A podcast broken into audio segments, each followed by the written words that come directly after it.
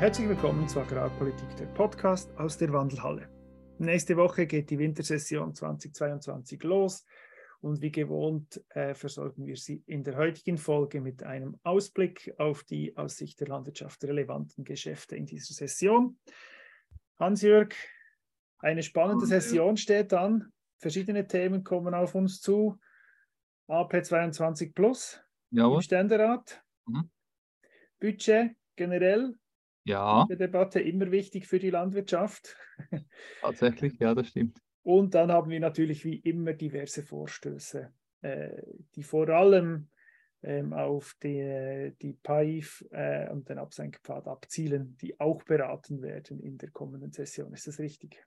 Das ist richtig, das sind so die drei Schwerpunkte. Die Budgetdebatte in beiden Räten, ähm, die AP 22 im Ständerat und äh, vier Vorstöße, vier oder fünf Vorstöße sogar, äh, die Bezug nehmen zum Absenkpfad Nährstoffe, mhm.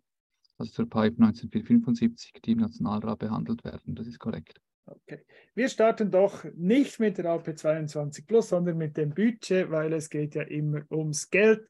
Unser Finanzminister hat ja eindringlich das Parlament im Vorfeld dazu zu sparen aufgerufen, beziehungsweise ja.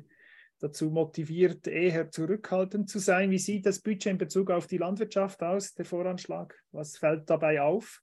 Ja, was auffällt ganz grundsätzlich, das Landwirtschaftsbudget ist eigentlich nie bestritten. Mhm. Äh, man hat das in den letzten Jahren immer wieder gesehen und das Parlament ist sehr wohl bereit, so Zusatzausgaben zu tätigen. Ein sehr gutes Beispiel dafür sind die Einzelkulturbeiträge für den Zuckerrübenanbau. Die liegen im Moment bei 2100 Franken pro Hektare. Ja. Es gibt sogar noch einen Zuschlag von 200 Franken für ähm, biologisch hergestellte Zuckerrüben. Also da ist das Parlament sehr wohl bereit, äh, Anbau, Anbausysteme zu unterstützen, die mhm. Mehraufwände mit sich bringen. Was man auch sieht, dass die Gesamtausgaben für die Landwirtschaft und Ernährung äh, grosso modo stabil bleiben. Der Zahlungsrahmen beläuft sich auf 3,709 Milliarden Franken. Das sind plus 0,9 Prozent im Vergleich zum Vorjahr. Bei 3 Prozent Teuerung ist das eigentlich ein, ein Nettoverlust für die Landwirtschaft. Wenn, ja, wenn man so will, ist es ein Nettoverlust, aber ähm, gleichzeitig muss man auch sagen, ja, die mittelfristige Betrachtung zeigt, dass der Zahlungsrahmen stabil bleibt. Genau, es gibt weniger genau. Betriebe. Das ist ja noch oder interessanter, wenn man es dann umrechnet auf die Anzahl Betriebe, dann ist dann der genau. Nettoverlust nicht mehr ganz so groß, wie das jetzt ersten, auf den ersten Blick scheinen könnte. Das ist so. Und, und es hat ja dann auch noch Besonderheiten, wie zum Beispiel 6,2 Millionen, die zusätzlich beantragt werden für die Aufstockung in der Absatzförderung zum äh, Stimmt. Absatzförderung Schweizer Wein. Stimmt, man kann gespannt sein. man kann gespannt darüber, sein. Darüber haben wir uns ja schon ausgelassen in einer frühen Version oder in einer früheren Folge der Sessionsvorschau, ja. weil wir ganz erstaunt waren, dass man für Absatzförderung von Wein noch zusätzlich Geld ausgeben kann.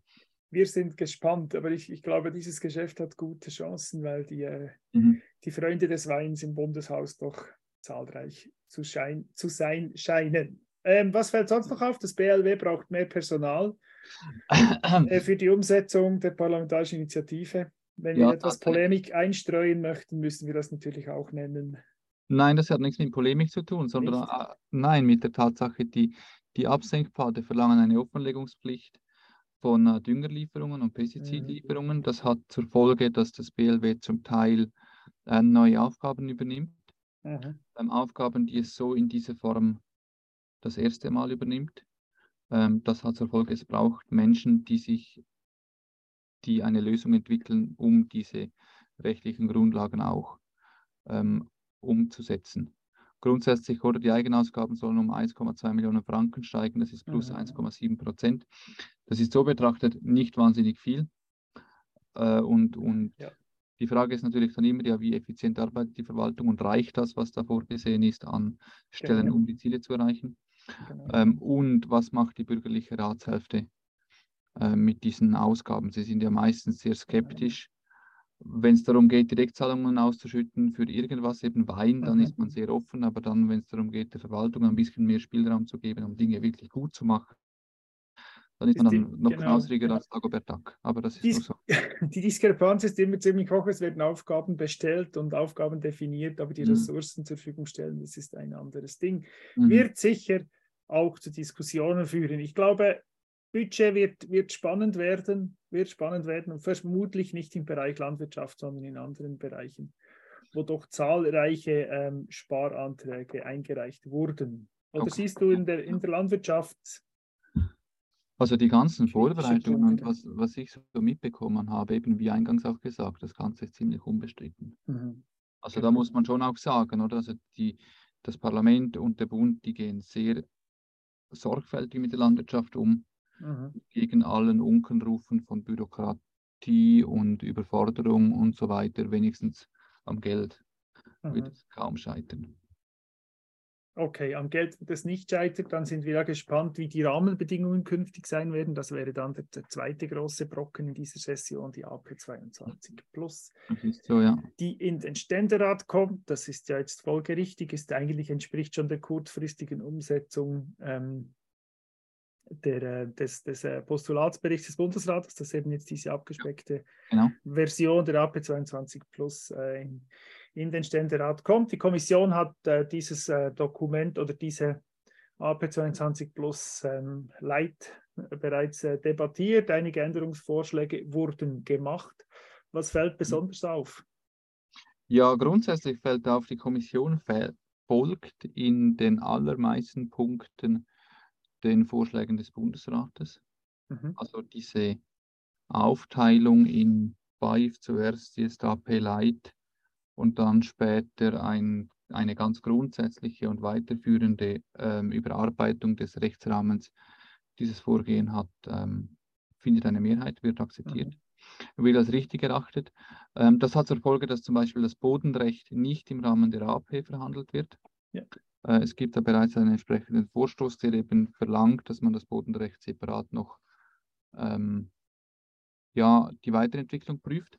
Mhm. Ähm, diese Motion ist unterwegs. Daneben fällt auf, dass in der Fahne für die AP22 einerseits einige Ergänzungen drin sind. Es gibt so Minderheitsanträge, mhm.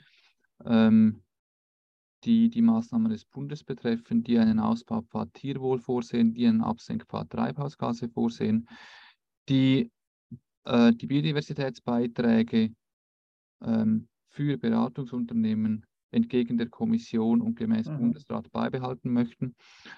Ähm, und von daher, ja, eigentlich alles so, wie das schon lange, mhm. Schon lange, ähm, wie, wie, will man sagen, zu erwarten war. Ja, genau. So. Man, man kann ja dann trotzdem, äh, oder, oder, oder ähm, erfahrungsgemäß ist ja die Debatte dann doch noch sehr lebendig im Ständerat, mhm. äh, weil Agrarpolitik hat immer äh, sehr im Schaufenster steht, auch sehr viel dazu noch gesagt wird. Also man kann da auf mhm. die Debatte gespannt sein und es wird sicher auch noch die eine oder andere Anpassung geben. Was ja auch auffällt, dass schon auch die Kommission in gewissen Bereichen ähm, nicht so weit gehen möchte wie der Bundesrat, insbesondere ähm, bei den Grundlagen, also die Anforderungen für Direktzahlungen, aber auch ähm, äh, beim Direktzahlungssystem, bei den, den Zahlungen, also den ähm, äh, den Pfeilern eigentlich der Agrarpolitik im mhm. Status quo bleiben will, während der Bundesrat hier gewisse Änderungen vorschlägt in seiner Vorlage. Ja, genau, das ist der Artikel ähm, 70 und 71 in den Artikeln 71, und genau, 71. Genau, ja, ja, genau. ja, ja, tatsächlich. Ja. Ich denke, es ist, führt jetzt eben zu weit, wie wir das ja schon oft das Problem haben, dass wir zeitlich da nicht in, im Detail darauf eingehen werden. Ich denke, ja ein neues Format lancieren. Die Fahne hat 78 Seiten. Genau. Wir könnten die vorlesen. Was meinst du? Ja, letztens hat mich jemand aufgefordert, ihr könnt doch, es war, äh, der hat eine Folge gehört, hat gesagt, die Folge war so spannend, ihr hättet auch eine Stunde machen können. Ich hätte das gerne gehört. Aber okay. das machen wir heute nicht. Nein, da das machen wir vielleicht dann mal. das machen wir jetzt heute nicht, weil es ist ja auch noch Fußball-WM und die Leute haben vielleicht gar nicht so Zeit, unseren Podcast Aha. zu hören weil sie Fußball schauen müssen. wir sprechen jetzt nicht über Fußball, sondern wir gehen zurück. Äh, noch kurz vielleicht der Hinweis, die Entkopplung des bäuerlichen Bodenrechts, das ist eine Motion der WAC S. Ja, äh, wie du das ähm, richtig gesagt hast, die da auch die, dieselbe Forderung hat und das scheint mir doch sehr sinnvoll. Es, es, äh, äh das, mhm. das Thema bäuerliches Bodenrecht ist ein wichtiges. Äh, wir haben das ja auch im Podcast unter mhm. anderem mit äh, Martin Pidou thematisiert. Ja. Es, es gibt Bedarf zur Diskussion, es ist aber ein extrem anspruchsvolles Thema, weil jede Änderung doch die Gefahr läuft, ähm, Fehlanreize zu schaffen. Deshalb ja. bin ich sehr gespannt auf diese Diskussion und ich finde jetzt den Weg, der da eingeschlagen wird, oder ich erachte den Weg, dass man mit Fachexperten und Stakeholdern das wirklich vertieft anschaut. Ja, das ist richtig. Ja. Weil das schon, es ist gut, dass man darüber spricht, es ist gut, dass man sich über eine Revision Gedanken macht, die ist notwendig, aber mit Bedacht und ähm, abgekoppelt von der AP 22 sicher der richtige Weg. Ja, das denke ich auch, ja. Und was natürlich auch ist, oder die gemeinsame Strategie, die ist vorhanden mit dem Postulatsbericht, der ja im mhm. Frühling verabschiedet wurde, genau. ähm, der ja auch zeigt, dass man sich mittelfristig über alle Lager hinweg ziemlich einig ist, nämlich darin, dass die Produktion nachhaltig sein soll und der Konsum möglichst gesund sein soll. Genau, da wäre der Hinweis platziert auf unsere aktuelle Staffel von Agrarpolitik, der Podcast, wo wir uns genau mit dieser Ausrichtung, nicht zwingend inhaltlich, aber vor allem in der methodischen Überlegung äh, mhm. mit verschiedenen Gästen dazu Gedanken machen. Wer die bisherigen Folgen noch nicht gehört hat, unbedingt noch tun. Ähm, jetzt sind wir aber in der Wandelhalle und gehen zurück. Ähm, was gibt es für Vorstöße, die wir noch behandeln müssen? Also vielleicht noch für die Hörerinnen und Hörer. Ähm, wir werden dann beim Rückblick, ähm, der wie immer nach der Session kommt, sicher das Thema AP22 etwas vertiefter noch ähm, diskutieren können, weil wir dann wirklich auch sehen, wo jetzt die Pflöcke eingeschlagen werden und wo die strittigen Punkte sind. Es macht dann dort mehr Sinn, natürlich können Sie schon jetzt äh, die Dokumente selbst studieren. Die Fahne, wie gesagt, ist etwas umfassend. Was haben wir für Vorstöße, Ständerat, Nationalrat? Was müssen wir noch, sonst noch im Auge behalten? Ja, worüber wir uns auch schon unterhalten haben und was jetzt nochmal kommt, sind so vier, fünf Mikromanagement-Vorstöße im Bereich der BAIF, also des Absenkpfades. Mhm. Die waren ja im äh, Ständerat im Herbst ja. äh, und kommen jetzt im Winter in den Nationalrat. Lange war nicht klar, ob sie noch in der Wintersession behandelt werden oder erst in der Frühlingssession. Ja. Da, die BAK-N hat das aber vorberaten und jetzt kommen sie in den Nationalrat. Das sind so Vorstöße, die den Anteil der Biodiversitätsförderflächen auf den Ackerflächen, ähm, da will der Bundesrat ja dreieinhalb Prozent einführen. Es gibt Vorstöße, das entweder noch später zu machen als 2024 mhm. oder ganz zu streichen. Ja. Ähm, plus es gibt einen Vorstoß, der das Ziel zur Verringerung von Nährstoffverlusten senken will. Ja, das ist ähm, der, der Vorstoß Gappani. Genau, 22. Ähm, genau, genau. Der diese eigentlich diese konkrete äh, Zahl da rausstreichen will oder dieses konkrete Ziel reduzieren will. Hä? Genau, genau. Also das ist so, das, das ist noch so, so, so ein, ein, ein, ein, ein Rest aus dem, aus dem Absenkpfad, als man gemerkt hat, dass der Bundesrat ja viel ambitionierter ist, als dass man ihm das zugetraut hätte. Ähm, und jetzt ist halt die Frage, ja, wird das angenommen, wenn es das Ziel der Nährstoffverluste angepasst werden müsste? Mhm. Dann stellt sich danach die Frage, die Frage, ob das Parlament dann das Ziel festlegen würde. Das ja. hat in einem ersten Anlauf in der Beratung 2021 nicht funktioniert. Man hat die Zieldefinition dem Bundesrat delegiert. Ja. Ähm, und die zweite Frage ist dann, ja, wann würde das in Kraft treten? Weil rein so wie der Prozess läuft, müsste man mhm. theoretisch zumindest, hätte man im nächsten Jahr das ambitionierte 20%-Ziel, mhm. im nächsten Verordnungspaket die Zieleanpassung und das heißt nachher auf 24 dann das reduzierte oder das angepasste Reduktionsziel. Mhm. Also ist rein so vom Prozess her schafft das mega viel Planungsunsicherheit und ist so ein bisschen so. Das ja, ist der Radwechsel beim fahrenden Auto. Genau. So, um die Analogie zu bemühen. Das, das, das, passt recht gut, ja, genau. genau. genau. genau. Man ähm, kann aber davon ausgehen, dass ähm, äh, im Anbetracht des, des gestern publizierten Agrarberichts, der unter mhm. anderem ja auch die ähm, Bevölkerungs Bevölkerungsbefragung beinhaltet ja. über die Meinung der Landwirtschaft. Mhm. Sehr erfreulich, ja, die Landwirtschaft nach wie vor ein, ein hohes Vertrauen in der Bevölkerung, also nach wie vor ja.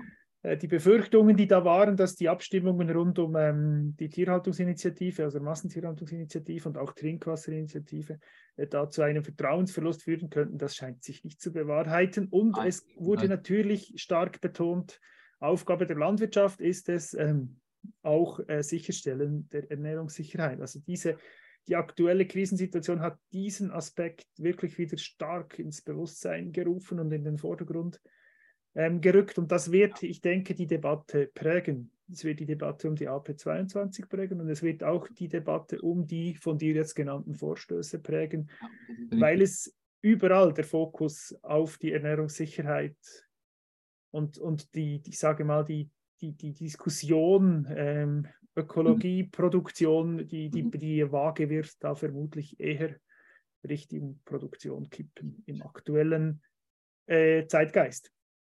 Ja, wobei, wobei man schon auch sagen muss, ähm, es ist stark zu bezweifeln, ob die Zukunft der Landwirtschaft in noch mehr Dünger äh, und noch mehr Futtermittelimporten liegt.